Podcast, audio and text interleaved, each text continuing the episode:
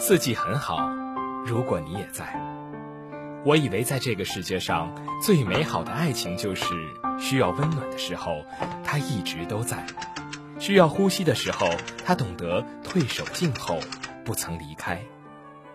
年岁渐长，我们住的古老房子陈厚非常，房子里的声音一直朴素。生活不是欲望，而是一种需求。有时候，我觉得幸福是可以很简单的事。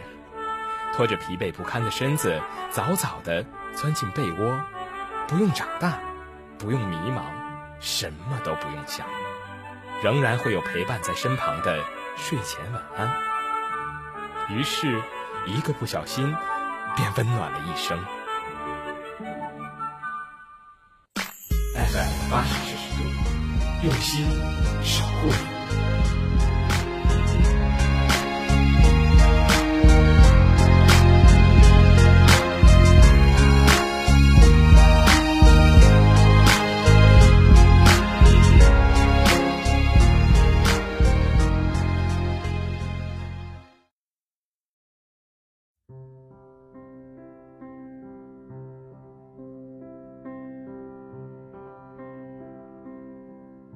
亲爱的听众朋友们，大家好，这里是 FM 八十摄氏度，我是佳音，在这里问候各位，谢谢你们陪我度过这短暂的十几分钟。很久没有出新的节目了，首先要跟大家说声对不起。几个月的时间，说长不长，说短不短，总感觉有很多的事情缠着自己，让你有的时候刚想写写文字，思绪却又被打断，尤其是在这样的秋天。四季快要结束，悲凉就会时不时的袭来。我一向不喜欢秋天，尤其不喜欢秋天的阳光，就像是夏天没落的黄昏一样的颜色，总让我在这样的阳光下想起那些离我远去的童年和一瞬间猝不及防的长大。我觉得自己有点悲哀，还没有变老，却已然开始怀念。记忆这种东西很美好。但是大多数时候，却扮演着今昔对比的残酷杀手，让你就在阳光下，感觉被以前的自己所抛弃。你努力的往前进步，不断的告诫自己，未来就在前方。然而偶尔回头一瞥，就会发现，时光果然只有逝去的才是最美的。我依然记得十岁那年的夏日。和村里最要好的小伙伴，将我爷爷果园里还未成熟的果子，一股脑的全部摘下来，摆在路边当小贩的情景。那天的阳光，像极了今日的阳光，带点朦胧的即视感，让你不小心就穿越到了十岁，变成了路边的那个小姑娘。短短的头发，黝黑的皮肤，带点不知所谓和破皮胆大，就那么盯着自己的每一秒过日子，不知未来过去。甚至不知自己的下一个小时，也许就会挨打挨骂。可是，就算挨打挨骂，那又怎样？那时候的眼泪不是用心在流，只是眼睛忍不住而已。那不是悲伤，只是本能。以前看张爱玲的小说，觉得最悲伤的一句话是：“我们再也回不去了。”现在却觉得，最悲伤的一句话是：“回不去了，却总是被回忆所勾起。”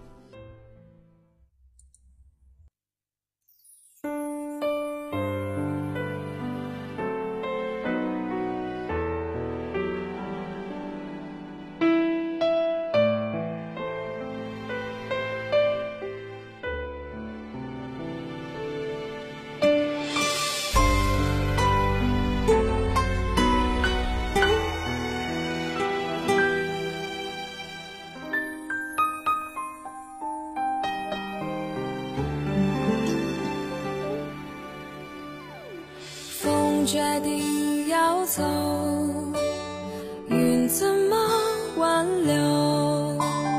曾经抵死纠缠，放空的手，情缘似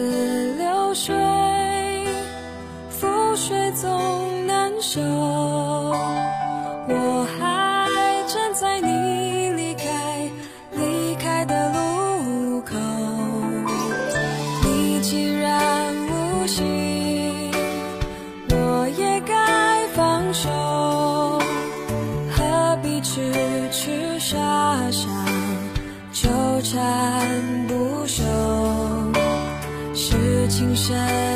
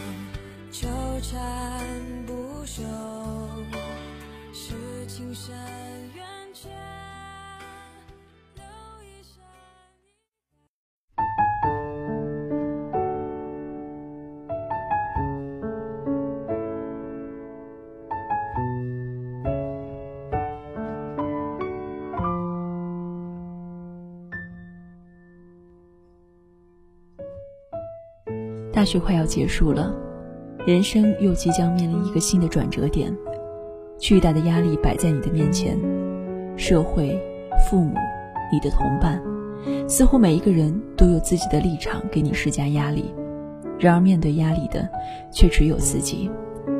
有一天晚上，大学期间，一个很要好的朋友打电话聊天。其实我想，每一个人都想竭力在别人面前呈现出自己的幸福、自己的美满。然而那天晚上我失控了，我说了很多自己对这个社会的不满、对未来的担忧、对大学的失望，很多很多，就像一个酒醉人的胡言乱语。过后自己都不知道讲了些什么，但是说出来的感觉真的很好。所以我很庆幸，庆幸在我烦躁的时候，还有这样一个电话可以听我讲那些有的没的的东西。庆幸无处发泄的时候，你还有很多可以拨打的电话号码。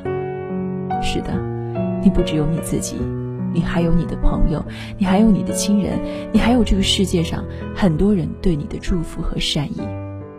你需要做的只是洗洗脸，做个好梦，明天继续前行。偶尔还是会想起你，在夜深人静的时候，也许我还不习惯没有你。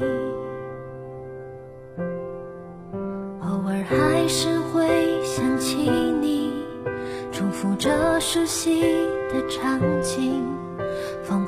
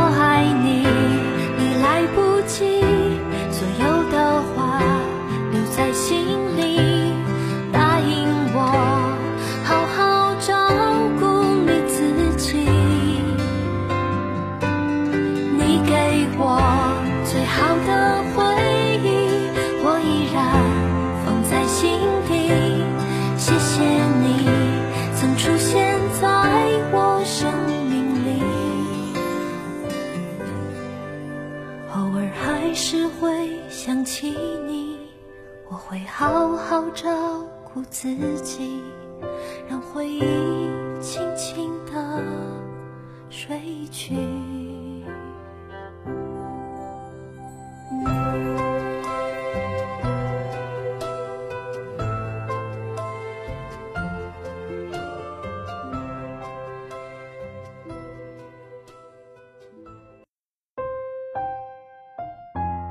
接下来的这篇文章叫做《目送》，是我特别喜欢的一个台湾作家龙应台所写的。在这篇文章里，龙应台用她作为母亲和作为女儿的双重角色，为我们讲述了对亲情的感悟。我将这篇文章读给你听，希望在声音那头的你可以明白，我们的生命其实就是在不断的分离，不断的重逢。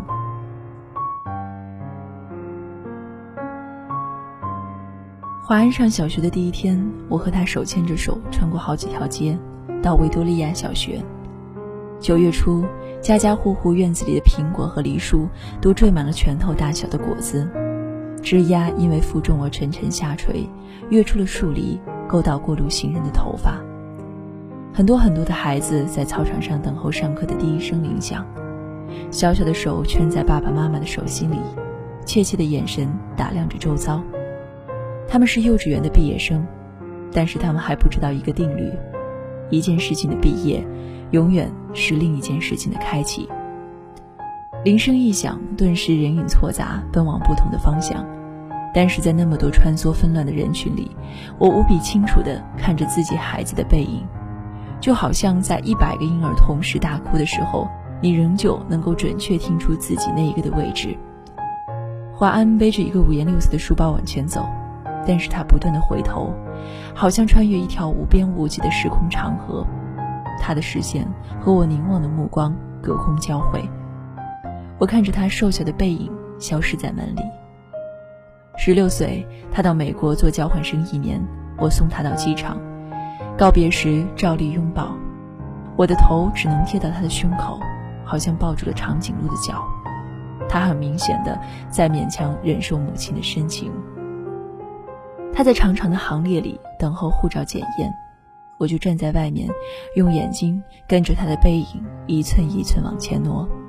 终于轮到他在海关窗口停留片刻，然后拿回护照，闪入一扇门，疏忽不见。我一直在等候，等候他消失前的回头一瞥，但是他没有，一次都没有。此刻他二十一岁，上的大学正好是我教课的大学。但即使是同路，他也不愿搭我的车；即使同车，他戴上耳机，只有一个人能听的音乐是一扇紧闭的门。有时他在对街等候公车，我从高楼的窗口往下看，一个高高瘦瘦的青年，眼睛望向灰色的海。我只能想象，他的内在世界和我的一样波涛深邃，但是我进不去。一会儿公车来了，挡住了他的身影，车子开走。一条空荡荡的街，只立着一只油桶。我慢慢的、慢慢的了解到，所谓父女母子一场，只不过意味着，你和他的缘分就是今生今世不断的在目送他的背影渐行渐远。你站立在小路的这一端，看着他逐渐消失在小路转弯的地方，而且他用背影告诉你，不必追。我慢慢的、慢慢的意识到，我的落寞，仿佛。和另一个背影有关。博士学位读完之后，我回台湾教书。到大学报道的第一天，父亲用他那辆运送饲料的廉价小货车长途送我。到了，我才发觉他没开到大学的正门口，而是停在侧门的窄巷边。卸下行李之后，他爬回车内准备回去。明明启动了引擎，却又摇下车窗，头伸出来说：“爸爸觉得很对不起你，这种车子。”实在不是送大学教授的车子。我看着他的小货车小心的倒车，然后噗噗的驶出巷口，留下一团黑烟，直到车子转弯看不见了，我还站在那里，一口皮箱旁。每个礼拜到医院去看他是十几年后的时光了，推着他的轮椅散步，他的头低垂到胸口。有一次发现排泄物淋满了他的裤腿。我蹲下来，用自己的手帕帮他擦拭，裙子也沾上了粪便。但是我必须就这样赶回台北上班。护士接过他的轮椅，我拎起皮包，看着轮椅的背影，在自动玻璃门前稍停，然后没入门后。我总是在暮色沉沉中奔向机场。火葬场的炉门前，棺木是一只巨大而沉重的抽屉，缓缓往前滑行。没有想到可以站得那么近，距离炉门也不过五公尺。雨丝被风吹斜，飘进长廊内。我掠开雨湿了前额的头发，深深的、深深的凝望，希望记得这最后的一次目送。我慢慢的、慢慢的了解到，所谓父女母子一场，只不过意味着，你和他的缘分就是今生今世，不断的目送他的背影渐行渐远。你站立在小路的这一端。看着他逐渐消失在小路转弯的地方，而且，他用背影告诉你，不必追。听众朋友们，这里是 FM 八十摄氏度，我是佳音。希望在这个秋天，我们每一个人都可以更加勇敢，更加独立，更加懂得生活的美丽，享受爱情，珍惜友情，爱上你自己。这期的节目就是这样，听众朋友们，再见。